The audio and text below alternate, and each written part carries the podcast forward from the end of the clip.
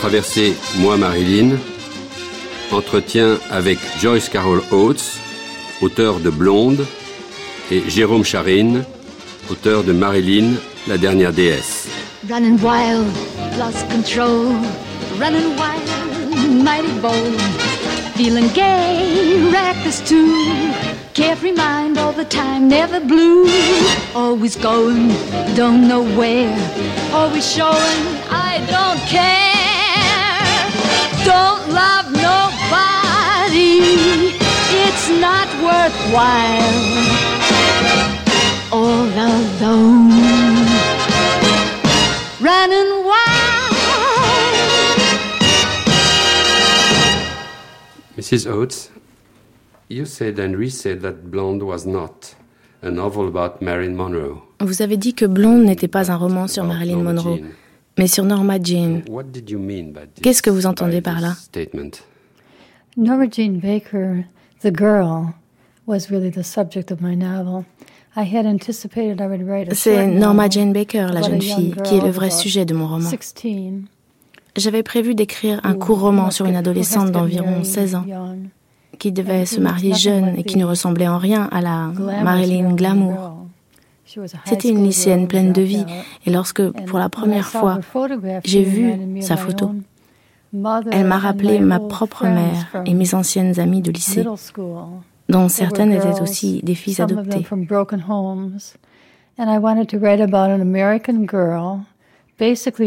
Je voulais écrire au sujet d'une jeune américaine, en particulier une orpheline, qui se retrouve piégée par Hollywood.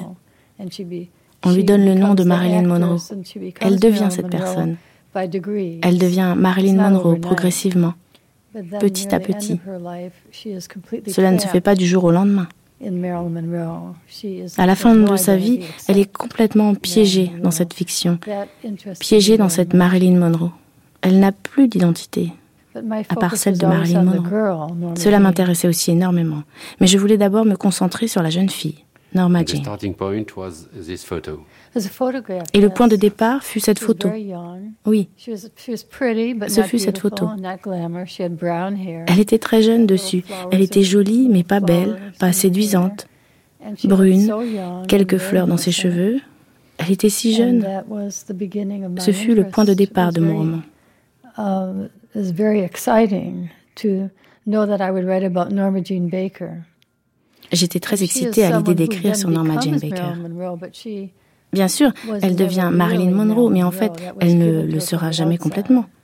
C'est quelque chose qu'on lui a imposé de l'extérieur. Men Surtout les hommes. Ces hommes qui se sont it. fait de l'argent sur son dos. Men invented Marilyn Monroe. Men Ce sont les hommes qui ont créé invented- Marilyn Monroe. Oui, les hommes.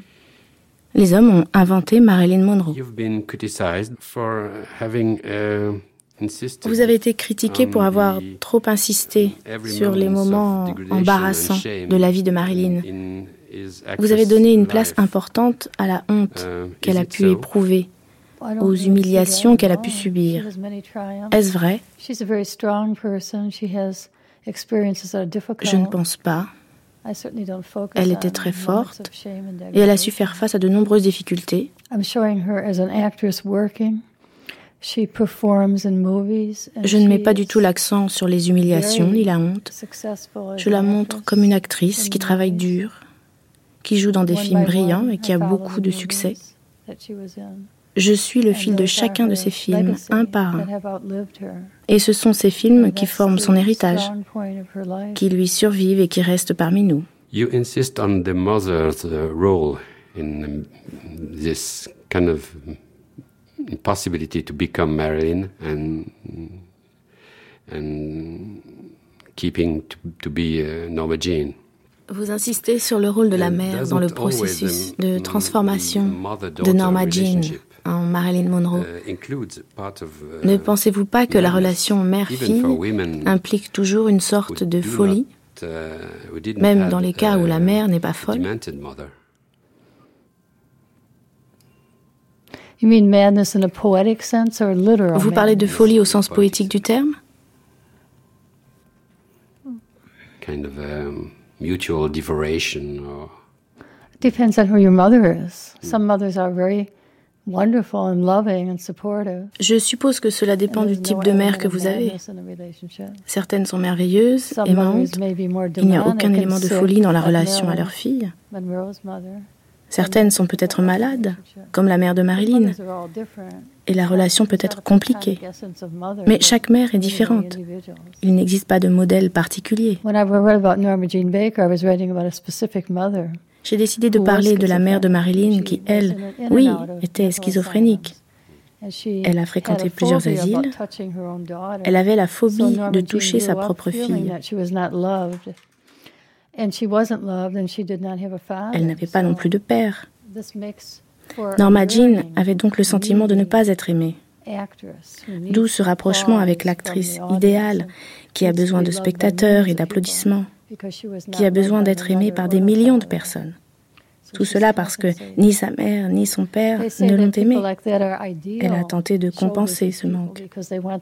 On dit que ces personnes-là sont les acteurs idéaux, car ils recherchent l'amour du public à tout prix, alors que d'autres n'ont pas cette motivation-là.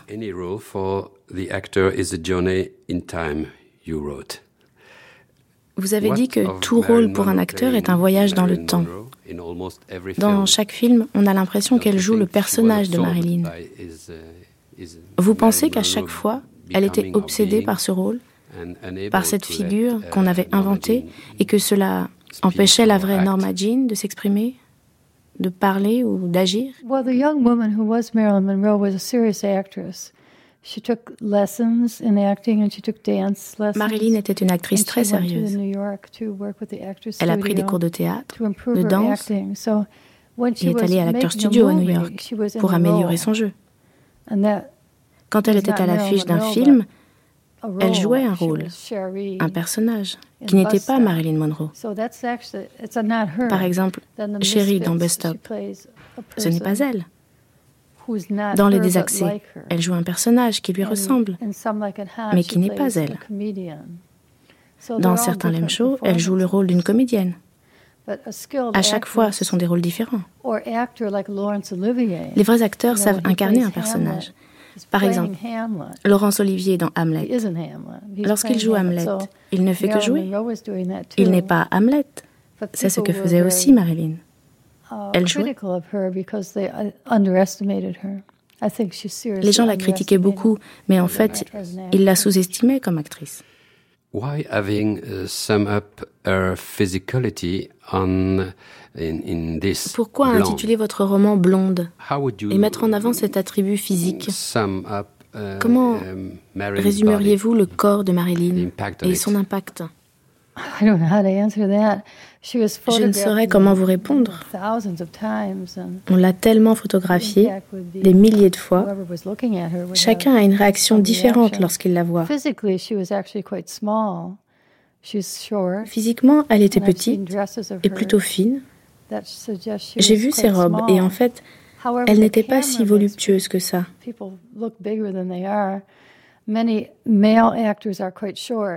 La caméra est trompeuse et montre souvent les gens plus grands. Whenever plus gros qu'en réalité. En fait, lorsqu'on est filmé, on ne ressemble pas vraiment à ce que l'on est. réellement. Elle a impacté le public par sa beauté, par son aspect enfantin. Il y a beaucoup de belles femmes, mais elle avait un plus, quelque chose qui la rendait spéciale. C'est cette légèreté enfantine.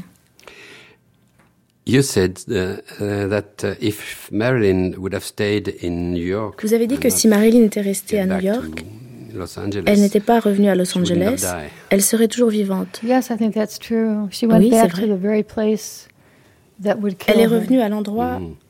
qui allait la She, tuer. took- she accepted a film role. Elle avait accepté the de jouer le rôle d'une 36 femme de that was more 20 ans, appropriate for her at 20. ce qui n'était pas vraiment approprié pour elle, qui allait célébrer ses age, 36 ans. And she felt very trapped by that. But if she stayed in New York and took Elle serait restée à New York, à l'acteur studio, Elle aurait été entourée de ses amis, par les Strasberg et les autres élèves de l'école.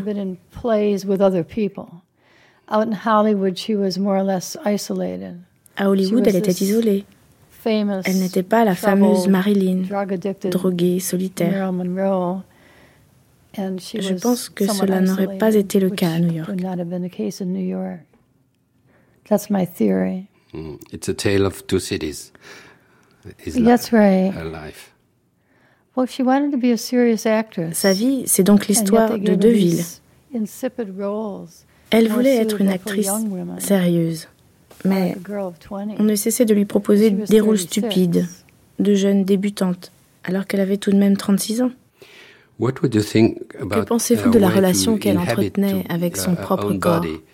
Est-ce une double relation de and haine et d'amour? having Pensez-vous qu'elle éprouvait un certain plaisir à montrer son corps ou, qu'elle était en brouille avec lui? Well, it depends on what pa- Cela dépend beaucoup des was. moments de sa vie, lorsqu'elle était sous she was l'influence trying to de médicaments pregnant.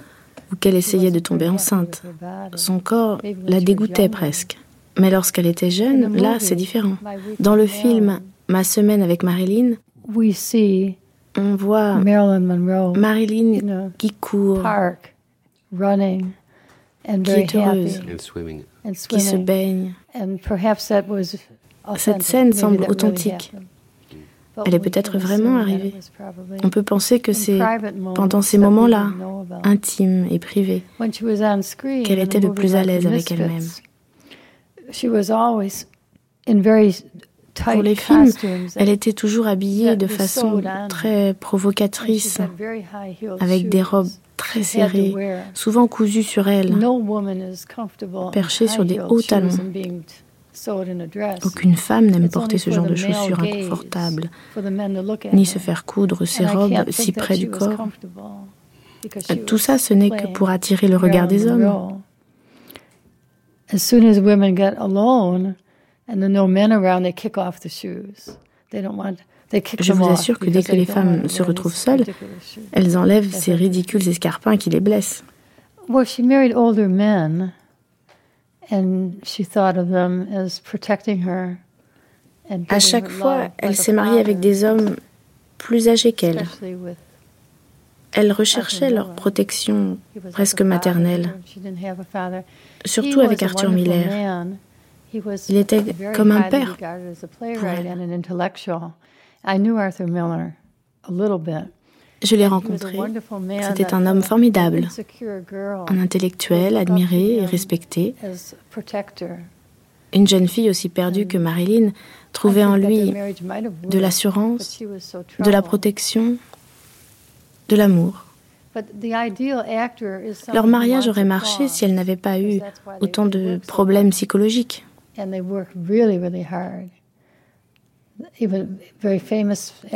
était actrice. Et l'acteur idéal est celui qui recherche les applaudissements, qui travaille dur pour cela. C'est pareil pour Laurence Olivier. L'acteur ne recherche que la reconnaissance du public. C'est la seule chose qui le comble. Lorsqu'il se retrouve seul, il déprime, il devient mélancolique. Je la vois comme a une femme, indiscutablement. already grown up when she was 16 in some ways. Comme une jeune fille qui a dû grandir trop vite. En fait, Elle est devenue femme à 16 ans. puis elle a été commercialisée comme une femme enfant, car cela rapportait plus de la montrer sous ce jour-là.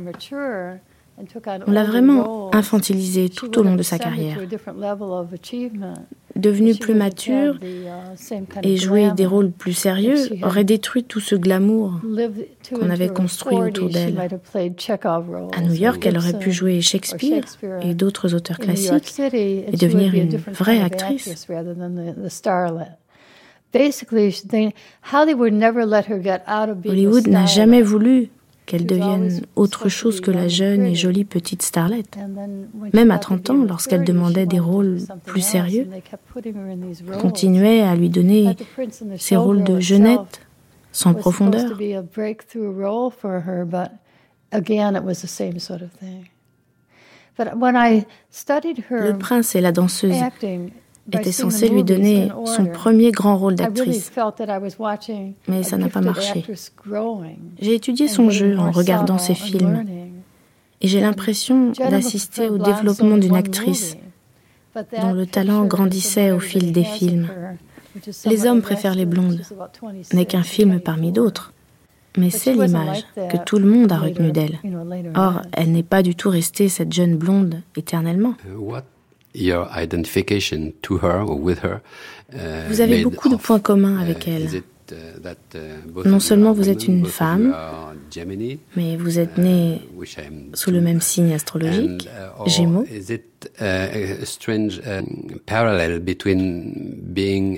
Le parallèle entre un acteur et un écrivain vous semble-t-il pertinent? C'est une question complexe.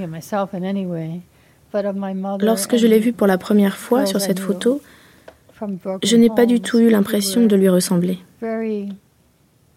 Elle me rappelait plutôt ma mère ou mes amies orphelines. Je sentais en elle un courage exceptionnel que je n'avais pas forcément.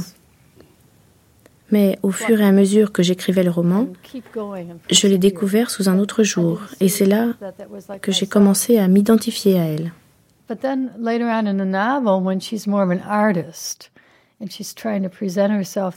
À la fin, elle devient très triste et commence à perdre le contrôle de sa vie.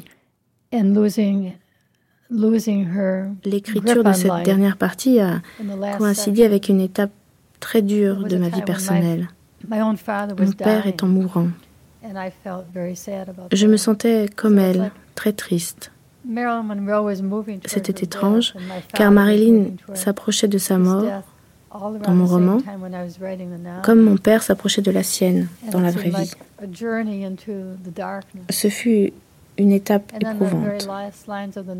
La dernière phrase de mon livre, je l'ai conçue en forme d'hommage à mon père. On dit à Marilyn, cet homme est ton père. Vous savez, beaucoup de jeunes femmes épousent des hommes plus âgés et la relation fonctionne. Je ne pense pas que cela soit forcément négatif. Je pense sincèrement que son mariage avec Miller aurait pu avoir une autre issue. Elle était peut-être trop célèbre, trop dépendante aux médicaments, trop éprouvée par ces séries de fausses couches. Ils n'ont pas eu le temps de discuter, de trouver des solutions à leurs problèmes.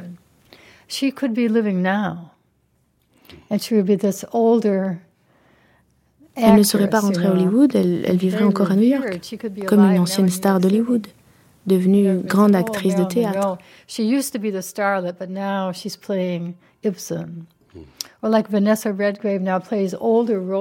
Un peu comme Vanessa Redgrave qui a 70 ans.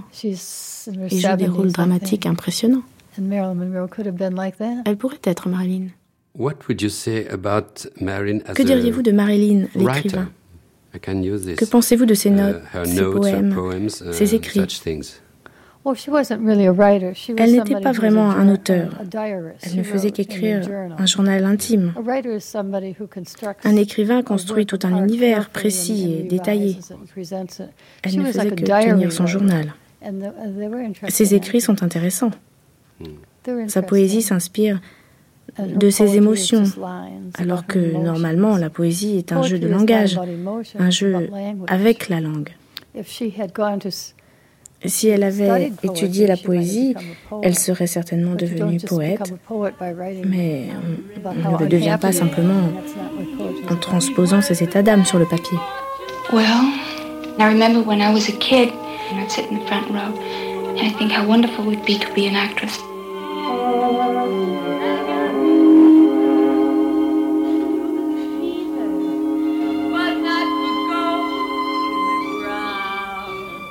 Extrait de Cosmopolitain avec Paula Jacques.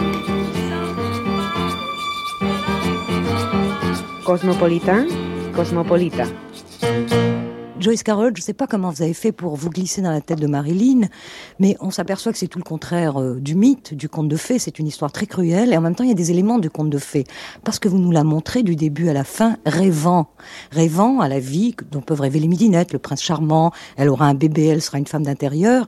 C'est ce qui veut dire qu'elle est dans ce monde projeté en première place d'une façon très cruelle, et en même temps elle avance avec ses rêves à elle. Et c'est ça qu'on voit dans, le livre, les deux dimensions, Elle est là et elle n'est pas là. C'est notre histoire à tous, je pense. Nous avons à la fois une vie intérieure très secrète et une vie d'enfant qui rêve. Nous essayons d'être réalistes dans nos espoirs, mais au plus profond, souterrainement, il y a tous nos fantasmes. Vous appelez ça un conte de fées. Les contes de fées sont l'incarnation de notre quête la plus profonde. Norma Jean avait des désirs tellement simples. Elle voulait être aimée de son père absent. Elle voulait être aimée de sa mère, qui était à la fois présente et absente, pas disponible pour elle et sans un geste de tendresse. Uh, Norma Jean, c'est nous, poussés à l'extrême, un extrême tragique. C'est pour ça que j'ai pu m'identifier à elle, bien que j'ai eu un père et une mère. Ceci dit, ma mère a elle-même été abandonnée par sa mère à neuf mois. Quand j'écrivais sur Norma Jean, j'écrivais aussi sur ma mère.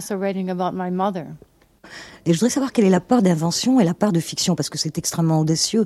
Il y a par exemple cette scène où vous imaginez que sa mère veut la tuer petite, qu'elle l'a ébouillantée. Est-ce que ça s'appuie sur ces documents ou est-ce que c'est votre imaginaire à vous qui travaille?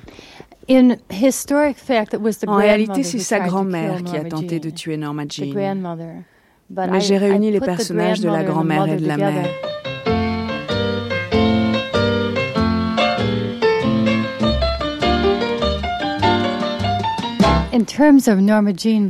Pour Norma Jean, être blonde, c'était l'essence de ce qu'elle devait devenir pour être aimée. C'est devenu un acte de désespoir. Le studio lui a demandé de se décolorer.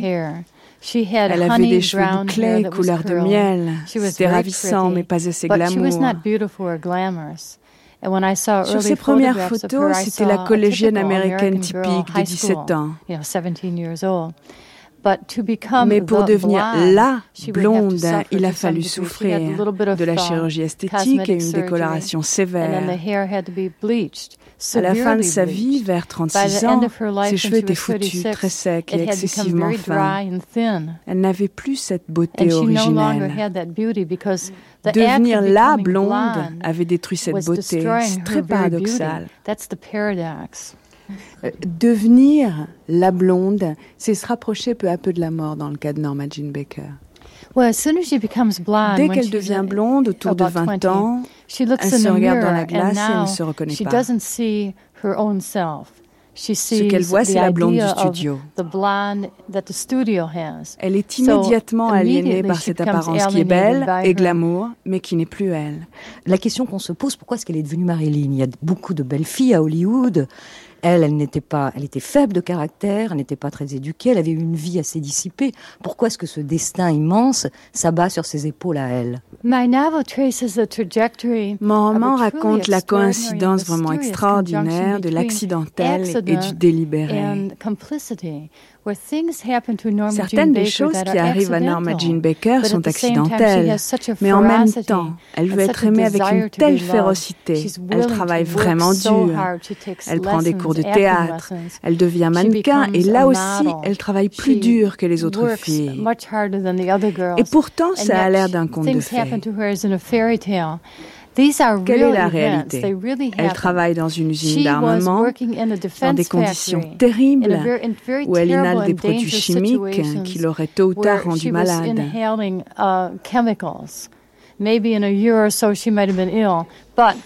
Un photographe s'amène. Il la voit et sa photo paraît dans un magazine. À partir de là, le téléphone sonne sans arrêt pour lui proposer de poser. Will you be, uh, will you model our clothing? Will you be a, a, a starlet? C'est stupéfiant. Elle est arrachée à l'obscurité en un éclair et en même temps, c'est le début d'un processus qui va la dérober à elle-même. But at the same time, it's the beginning of the action that will take her away from her own self. I've looked around the country and I've seen it all. And what I want I'm ready to name. It's big and strong and handsome and it's six feet tall. I'm gonna file my claim. On découvre dans votre livre Joyce Carol Oates que Marilyn euh, veut lire, qu'elle lit, qu'elle écrit des poésies et qu'elle a un grand ami dans la vie. C'est un, très beau portrait que vous, vous tracez de Marlon Brando qui lui donne à un moment donné les pensées de Pascal. Et vous reproduisez dans votre livre ce passage, cette pensée de Pascal que Brandon offre à Marilyn. La douceur de la gloire est si grande qu'à quelque objet qu'on l'attache, même à la mort, on l'aime. Ça, c'est on est dans la tragédie. Well, I've always... Gloria Andes. I've always, I've always greatly J'ai toujours admiré Pascal. J'aime beaucoup aussi chez Stanislavski cette idée que l'acteur est à la fois isolé et protégé par une sphère lumineuse. Et Pascal parle des individus isolés dans l'immensité de l'univers. Marlon Brando était lui aussi un grand lecteur et tous les deux sont devenus amis uh, très naturellement. In books and literature and ideas. And the two of them were natural uh, friends. In real en réalité, ils étaient amants, mais dans mon livre, c'est plutôt une affinité d'âme. Le problème avec votre personnage, qui est un personnage de fiction, c'est que vous avez donné naissance à une vie respectable à Norma Jane Baker, mais que vous avez tué Marilyn, le mythe et les clichés que nous en avions. Ce qui veut dire que votre personnage de fiction est maintenant plus fort que la réalité. Norma Jean était une vraie personne. Elle avait une poésie intrinsèque. J'ai vu sa bibliothèque à New York dans une salle des ventes. Je savais qu'elle lisait, mais tous ses livres. Elle avait réellement une vie intérieure très profonde. Le monde l'a jugée en fonction de sa blondeur et de son corps de rêve. Elle a été obligée de se protéger de la façon la plus convenue. Et c'est ça le cauchemar des femmes, d'être réduites à leur corps. Et donc, en écrivant sur Norma Jean, il me semblait toujours que Marilyn était l'ennemi. Le mannequin dont elle devait endosser le costume pour s'en sortir. En un sens, Norma Jean a fini par tuer uh, Marilyn. C'est Marilyn qui meurt à la fin. Elle a ce fantasme de plonger du haut d'un escalier, le corps en flammes. Elle plonge pour échapper à cet horrible mannequin blond, mais en même temps, c'est vers sa propre mort qu'elle marche. Mush.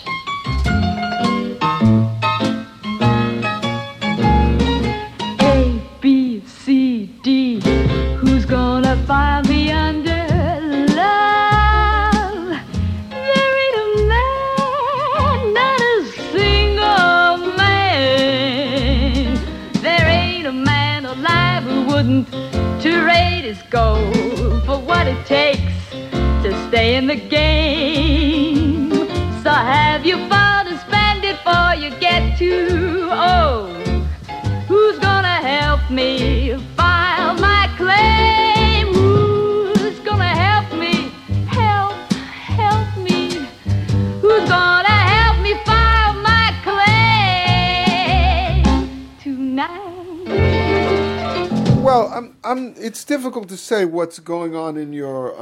Il est difficile d'expliquer ce qui se passe dans votre inconscient. Jérôme Charine. Car lorsque j'ai pensé à Marilyn Nading, je ne faisais pas nécessairement référence à Marilyn Monroe, même si le personnage finalement pourrait très bien se prêter au rôle de Marilyn Monroe.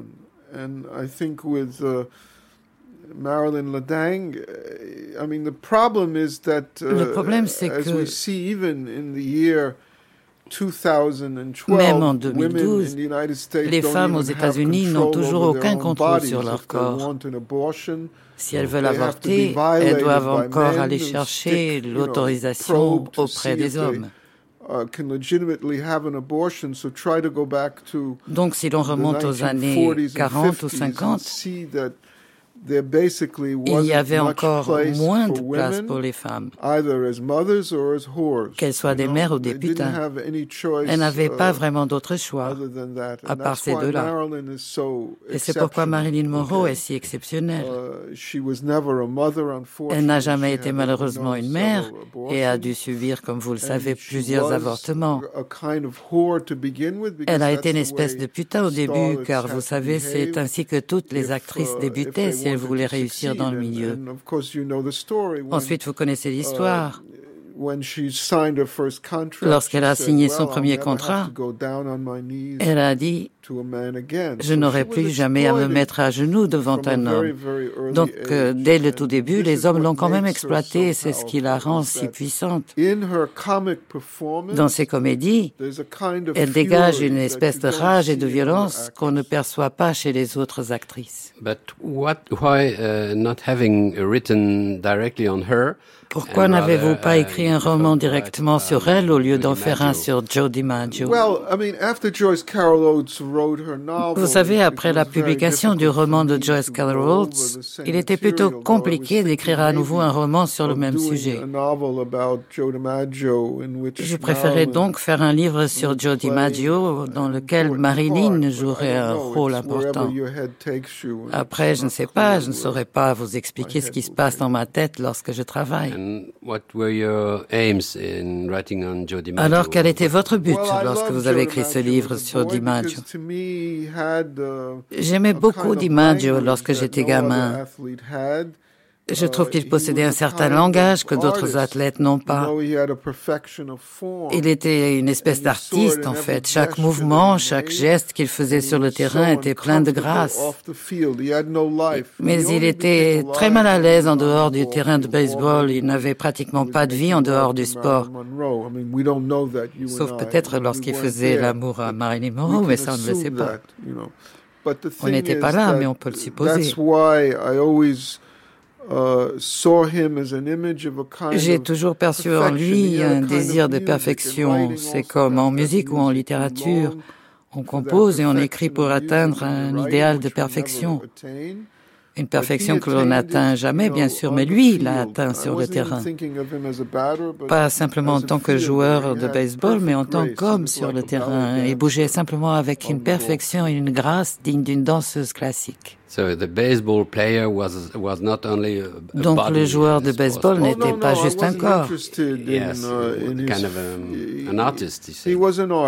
Oh non, je n'étais pas intéressé par cela. C'était un artiste. Voilà comment je le voyais. Il n'avait pas d'autre langage que celui de sa propre partition de musique. Autrement, il était presque autiste. Je me souviens d'une image de lui interviewé à la télévision. Il avait dans les mains une petite carte où il était tout simplement écrit Je suis Joe DiMaggio. Donc vous voyez, il était euh, vraiment mal à l'aise et pas du tout confortable dans la vie quotidienne. Ce qui l'a rendu si puissant, c'est cet aspect artistique. C'est également le cas de Marilyn. J'ai été très choqué en voyant récemment une photo de Marilyn lisant le livre Les frères Karamazov. Pourquoi? Parce qu'elle n'a pas lu les frères Karamazov. Elle n'avait certainement pas cette capacité de concentration. C'est pareil pour la photo où on la voit avec le livre Ulysse de James Joyce. C'est juste ridicule.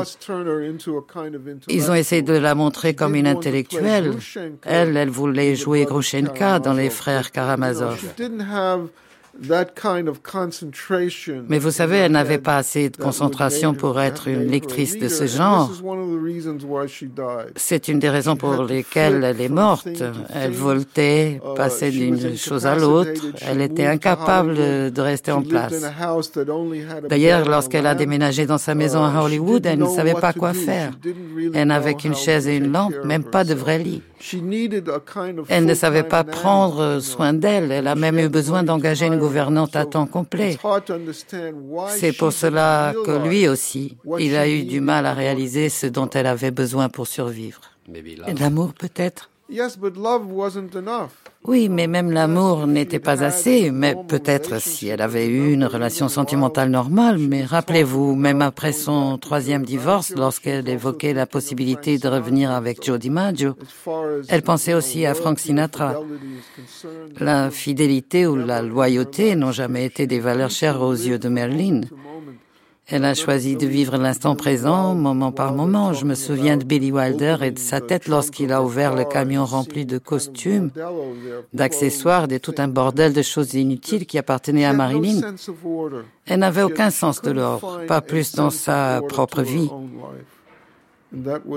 C'est une tragédie, mais c'est aussi cela qui l'a faite si grande actrice, parce qu'elle ne vivait que l'instant présent. Uh, uh, Pour revenir à Marilyn l'intellectuelle, elle a tout de même écrit des extraits de poèmes, de chansons et d'autres écrits que l'on a pu découvrir l'année dernière publiés par Bernard Comment. Que uh, pensez-vous de ces écrits? Oui, ils sont horribles. Ils ne sont pas du tout intéressants.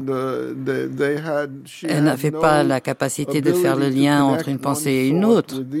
Peut-être que vous, vous pensez différemment, puisque vous aimez ses poèmes. Mais enfin, si l'on compare ce qu'elle a écrit à ce qu'elle était capable de faire et de donner, par exemple dans certains lame shows, elle était l'actrice parfaite, l'équivalent de Marlon Brando dans les années 50. Elle possédait cette beauté et cette volupté qui crevait l'écran et que l'on peut presque toucher. Brando est le seul qui avait ce même pouvoir à l'écran, il est son équivalent masculin. Ces deux personnes sont vraiment extraordinaires. Et s'ils avaient été ensemble, ils se seraient rendus fous. Ils se seraient bagarrés comme deux chats de gouttière. Ce que je trouve touchant, ce ne sont pas tellement uh, ses écrits, mais uh, plutôt l'effort, la volonté qu'elle avait de devenir euh, cultivée.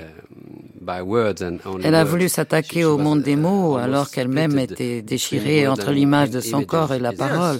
Je trouve ce déchirement émouvant. Oui, je suis d'accord avec vous, mais je continue à penser que ces écrits n'auraient pas dû être publiés. Ou alors dans un contexte plus approprié pour illustrer ce qu'elle était capable de faire dans le monde du cinéma. En d'autres termes, elle a complètement révolutionné le cinéma américain. Vous savez, parfois on ne réalise ce changement qu'après. C'est Andy Warhol le premier qui a véritablement découvert toute l'étendue de son art.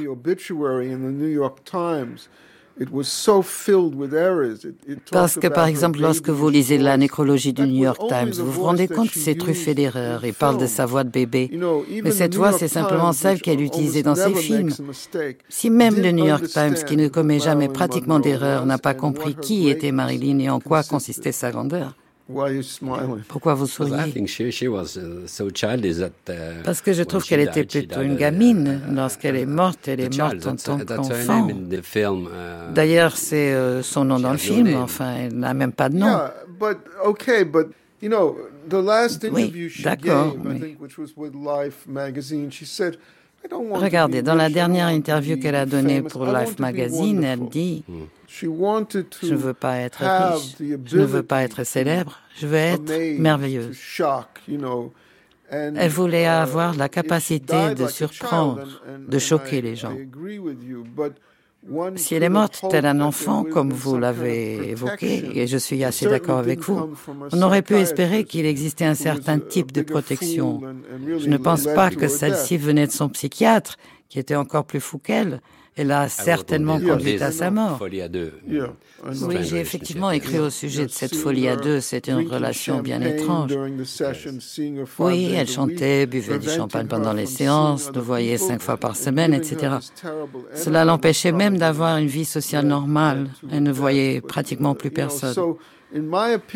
Cette relation était toxique et s'est finalement euh, terminée par sa mort. Donc, selon moi, ce qui l'a finalement tué, c'est son retour en Californie. À New York, elle voyait les Strasberg, elle allait à l'acteur studio. New York était vraiment la ville qui lui correspondait le mieux. À Hollywood, elle vivait dans une prison avec cette femme qui a l'air d'un bulldog et n'inspire aucune sympathie. Elle avait besoin d'affection et de gentillesse, vous savez. Elle ne l'a pas eu.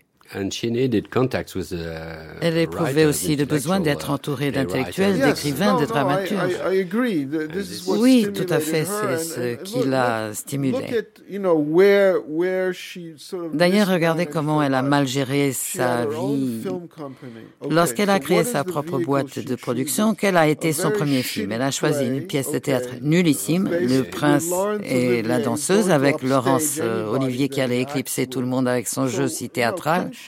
Enfin mince, elle aurait pu mieux faire. Elle aurait pu faire des choix qui auraient montré tout son talent et son potentiel. Elle aurait pu prendre un meilleur directeur comme Kazan. Je sais qu'elle n'a jamais eu une très bonne relation avec Kazan et qu'il ne l'estimait pas vraiment, mais bon, à ce moment-là, c'était une star immense, elle aurait pu obtenir n'importe quel directeur. Pourquoi a-t-elle choisi cette merde, cet idiot Sam D'ailleurs, pourquoi Kazan ne l'a-t-il pas choisi pour le personnage de Blanche dans un tramway nommé Désir? Bon, pour Kazan, on peut comprendre. Il la considérait plutôt comme une pute. C'était une espèce de racoleuse pour lui. Il a dit à propos de Marilyn, une playmate est une playmate et une épouse est une épouse. Elle n'allait certainement pas devenir sa femme. Il ne la prenait pas au sérieux. Alors qu'en fait, il aurait dû, il aurait dû voir combien elle était brillante. Kazan savait très bien diriger les acteurs, il faisait ça encore mieux que les films. Il aurait dû voir son génie.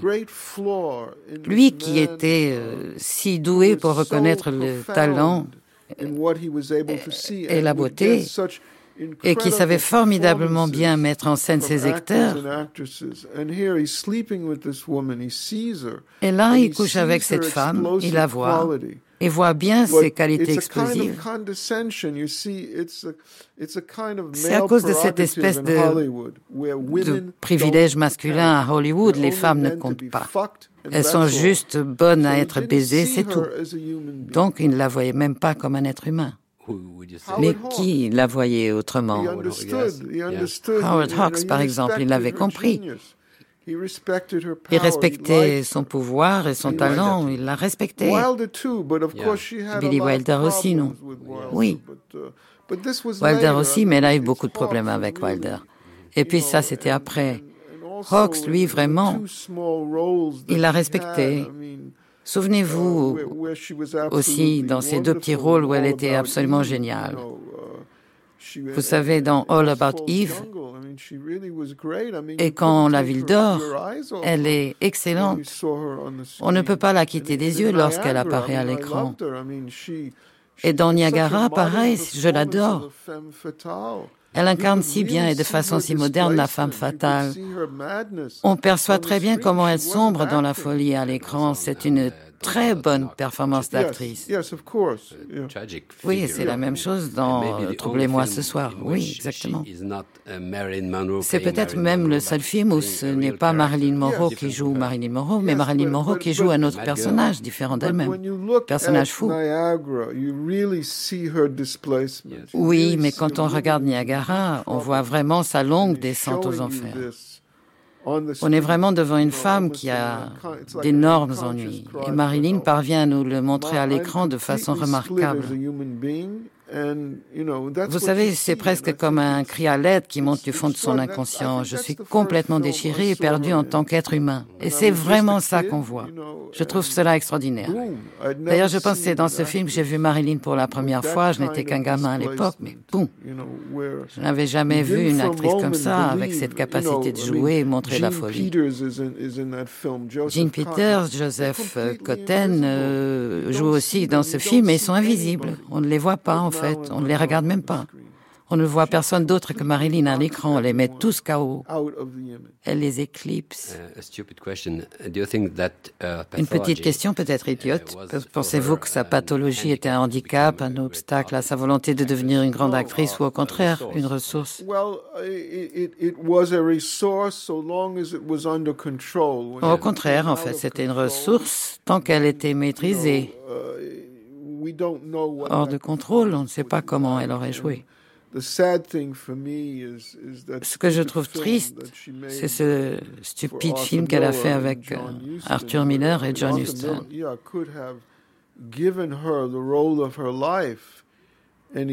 Cela aurait pu être le rôle de sa vie. il a choisi d'en faire une femme si faible. C'est désolant. Je ne lui pardonnerai jamais, jamais. Je peux lui pardonner pour le divorce ou même pour avoir écrit des pièces mauvaises, Mais là, il était avec la plus grande actrice au monde et il lui a créé un rôle tout à fait quelconque, sans intérêt. Je ne pourrai jamais lui pardonner ça. Enfin, pas complètement. Dans la scène où elle crie assassin, assassin, elle n'est pas si insipide. Oh, voyons, Michel. Cette scène de mélodrame allons. Ces pauvres chevaux, mais non. Elle était entourée d'un casting excellent. Clark Gable, elle était la véritable star de ce film. On l'adore. On voit la fin d'une étoile dans ce film. On voit aussi Montgomery Cliff avec son nez cassé. Elle aurait dû être la femme puissante entourée de tous ces hommes perdus et désorientés. Voilà, on aurait dû avoir Brecht, là, on avait besoin de courage, de quelqu'un qui aurait montré son pouvoir à l'écran et au lieu de ça, il, lui a enlevé tout son pouvoir. Non, je suis pas du tout d'accord avec toi. Même le caméraman a dit, elle ne transmet rien, il n'y a rien dans ses yeux. Vous pensez que c'est la faute de Houston ou d'Arthur Miller Parce que Roselyne, le personnage, est vraiment trop semblable à Marilyn. Elle est une espèce de miroir de la Marilyn de l'époque. À ce moment-là, ils étaient en train de se séparer. Oui, mais un vrai artiste utilise son expérience et ce qu'il vit à son avantage. Là, il l'utilisait pour marquer des points contre elle. Et cette horrible pièce qu'il a écrite ensuite sur elle, c'est encore pire. Il avait un tel ego. Voilà, c'est ça que je ne peux vraiment pas lui pardonner. Il était devant l'occasion rêvée pour tout écrivain. Je parle de lui en tant qu'écrivain, pas en tant qu'homme ou mari. De révéler la vraie Marilyn, celle que nous n'avions jamais vue avant. Et ne nous montre qu'une femme d'une banalité. Et pourtant, il n'a pas fait ça avec Clark Gable. Celui-ci est excellent. On assiste vraiment à la mort d'une étoile. On sent sa mort s'approcher là à l'écran. Donc voilà. Uh, John Huston, c'est pareil. Je m'en fous de savoir à qui est la faute. Pour moi, c'est juste tragique. Ils étaient en présence de la plus grande star au monde, au monde entier. Et ils n'ont pas su quoi en faire. Qu'est-ce que vous diriez au sujet de son physique Qu'est-ce qui vous vient à l'esprit lorsque vous fermez les yeux et voyez son corps uh,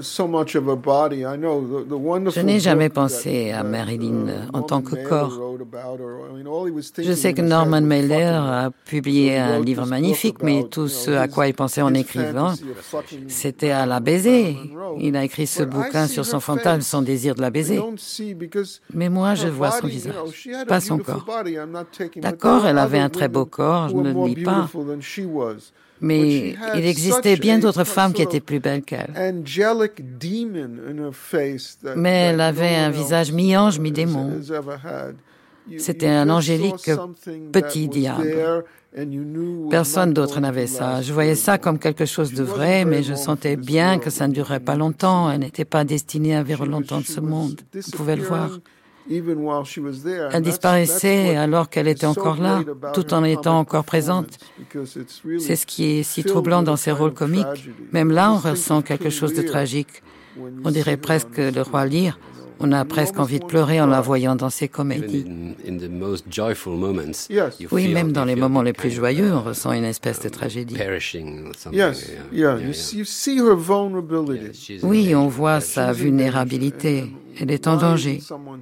Et pourquoi personne ne prend soin d'elle J'aime penser que moi, si j'avais été mariée à Marilyn Monroe, je ne parle pas de lui faire l'amour, car bien sûr cela aurait été merveilleux, mais je ne pense même pas à ça.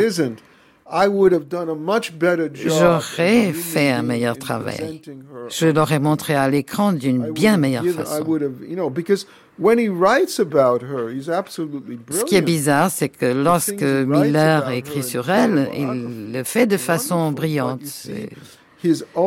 C'est ce qu'il dit d'elle dans son autobiographie est très bien. Mais vous voyez sa propre histoire, sa carrière était en jeu dans ce film. Il ne pouvait pas se permettre de lui donner le rôle qu'elle méritait vraiment. Pour revenir à DiMaggio, il a été le uh, seul qui lui a été fidèle jusqu'à la fin, et même après sa fin. Oui, bien sûr. Il était censé se remarier avec Marilyn, mais franchement, est-ce que cela aurait changé quelque chose? Il l'aurait battu à nouveau, vous savez. Et elle avait déjà dit d'ailleurs lors d'une soirée. Si je voulais comme frappe, euh, j'aurais pu rester avec euh, Jody Maggio, je ne me serais pas marié avec Arthur Miller. En fait, il utilisait sa passivité agressive envers elle. Mais gardez en tête que compte tenu de ses d'humeur et de ses déséquilibres, il était presque impossible de vivre avec elle. Elle n'était pas facile. Elle ressemblait peut-être à une, une poupée avec sa vulnérabilité, sa beauté. En fait, elle possédait une rage, une haine envers presque tout. On voit tout ça sur son visage. C'est ce qu'on capture à l'écran d'ailleurs. Et c'est pour cela qu'il n'y a personne d'autre comme elle. Pour ce qui est de Jodie Maggio, oui, il l'aimait, mais il ne la comprenait pas du tout. Il pensait qu'elle arrêterait le cinéma et deviendrait une femme au foyer, qu'ils auraient des enfants, qu'ils regarderaient la télé tous ensemble le soir en dînant. Mais il était complètement taré. Pourquoi ne voyait-il pas la vraie femme qui était en face de lui? Il voulait que Marilyn ne soit pas Marilyn Monroe, justement. Oui, mais d'accord. Il l'a sauvée. Sans Jody Maggio, elle aurait raté sa carrière. Elle aurait continué à poser nue, à raconter n'importe quoi sur son enfance et sa mère, parfois vivante, parfois morte, parfois folle et internée. Donc, une fois qu'elle s'est mariée à Jody Maggio, tout est devenu une conte fée. Elle est devenue la princesse de l'Amérique. Elle lui da beaucoup pour ça, mais jamais elle n'aurait été capable de rester avec lui, de lui être fidèle. Elle n'avait pas cette capacité. En ce qui concerne l'acteur studio, pensez-vous que la méthode de Lee et Paula Strasberg a été bénéfique pour elle uh, A-t-il signifié un renouveau, le début d'une nouvelle carrière, ou bien, comme le dit Houston, um, quelque uh, chose euh, de mauvais pour elle Oh non, pas du tout. Je pense que cela a été très très bon pour elle. C'est vraiment dommage qu'elle ne soit pas restée à New York.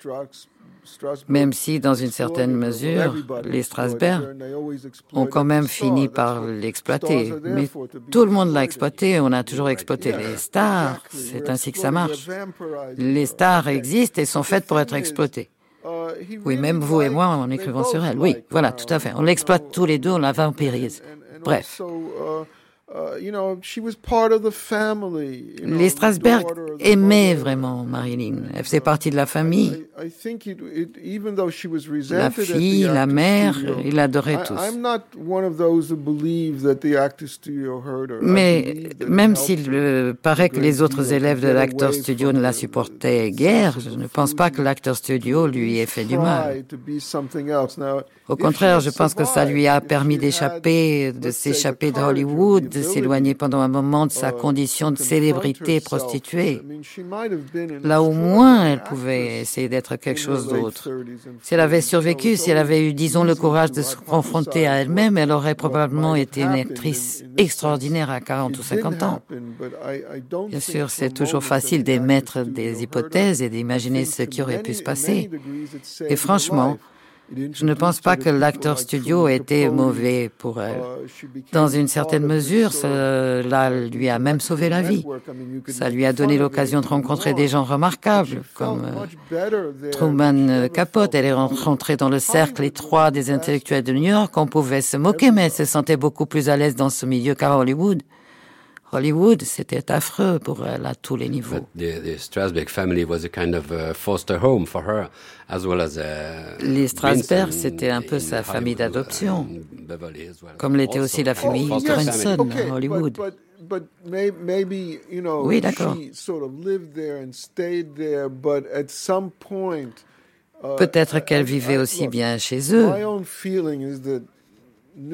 Mais écoutez, mon sentiment c'est que New York est une ville unique et sans pareil. Les gens vous laissent tranquille lorsque vous voulez être seul, mais si vous avez besoin de quelque chose, ils sont toujours là pour vous. Elle aurait pu se développer à New York, elle aurait pu avoir un studio chez Waldorf, vous savez bien quel était son problème. Elle ne savait pas prendre soin d'elle. Toute sa vie, cela aurait été son gros problème. Mais elle aurait vécu beaucoup plus facilement à New York. Souvenez-vous, à Hollywood, elle vivait dans cette prison. Cette maison coloniale isolait tous. Elle ne pouvait aller nulle part, elle ne voyait personne à part son psychiatre, cinq fois par semaine. Comment est-ce que quelqu'un peut rester sain d'esprit dans ces conditions? Ni vous ni moi. En tout cas, je sais que moi, je ne pourrais pas. Regardez, moi non plus, je ne sais pas très bien prendre soin de moi, mais quoi? Et alors, eh bien, vous apprenez, vous apprenez à survivre. Mais cette femme, elle n'y arrivait pas. C'était beaucoup plus difficile pour elle, la façon dont elle a grandi, vous savez, euh, tant qu'orpheline. Mais une orpheline qui avait une mère et qui ne savait pas vraiment qui était son père. Elle s'est mariée très jeune. Et cela n'a pas marché. Elle allait devenir une femme au foyer. Je me souviens, lorsqu'elle évoquait cette période, elle parlait de cuisine, de petits pois et de carottes. Oui, je voulais avoir deux belles couleurs qui aillent bien ensemble. J'avais du vert avec les petits pois et de l'orange avec les carottes. D'accord, c'est ainsi qu'elle a essayé de survivre. Mais plus tard, elle pouvait survivre aussi. Elle avait même les moyens d'engager un cuisinier, en d'autres termes. Ça n'avait rien à voir avec l'argent. Elle avait besoin de quelqu'un qui lui donne une bonne baffe et qui lui dise Marilyn, tu fais A, B, C, D, E, e F, et comme ça, tu vas t'en sortir, tu iras mieux. Elle n'a pas eu la chance, elle n'a pas rencontré cette personne-là. Voilà. Mais peut-être qu'elle voulait rester cette femme-là, cette victime. Mais même, même si elle voulait rester une victime, on aurait pu euh, la dissuader. Ok, peut-être que ça faisait partie de sa personnalité, mais on veut tous survivre. En fait, je ne sais même pas si elle aurait pu survivre ou pas. En tout cas, elle n'a pas survécu. Uh, Et ce n'était pas la première fois que cela arrivait. Elle n'a pas vraiment eu de chance. Si quelqu'un avait été dans la maison à ce moment-là, elle ne serait pas morte. Mais elle était toute seule. Selon vous, c'est quoi? Et je dis quoi, pas qui? Qui l'a tué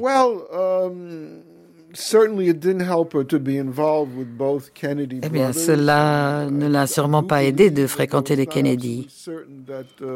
Je pense, mais ce n'est pas sûr, que Robert Kennedy lui a rendu visite le soir de sa mort. Il était à San Francisco et s'était déplacé à Los Angeles ce jour-là. Mais bon, on ne sait pas, personne n'a le droit d'en parler. Je pense qu'elle était très contrariée, qu'elle aimait sincèrement et uh, qu'elle ne savait pas quoi faire. Et chacun peut avoir ses propres théories sur ce qui l'a tué ou non, mais moi je pense simplement qu'elle n'a pas eu de chance ce jour-là. C'est tout.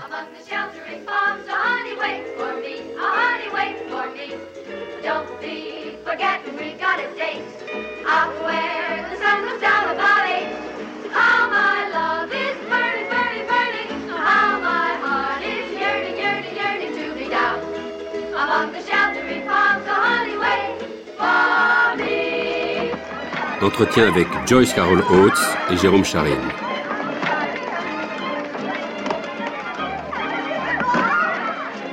Traduction dite par Émilie Tracinté, Anna de Carvalho.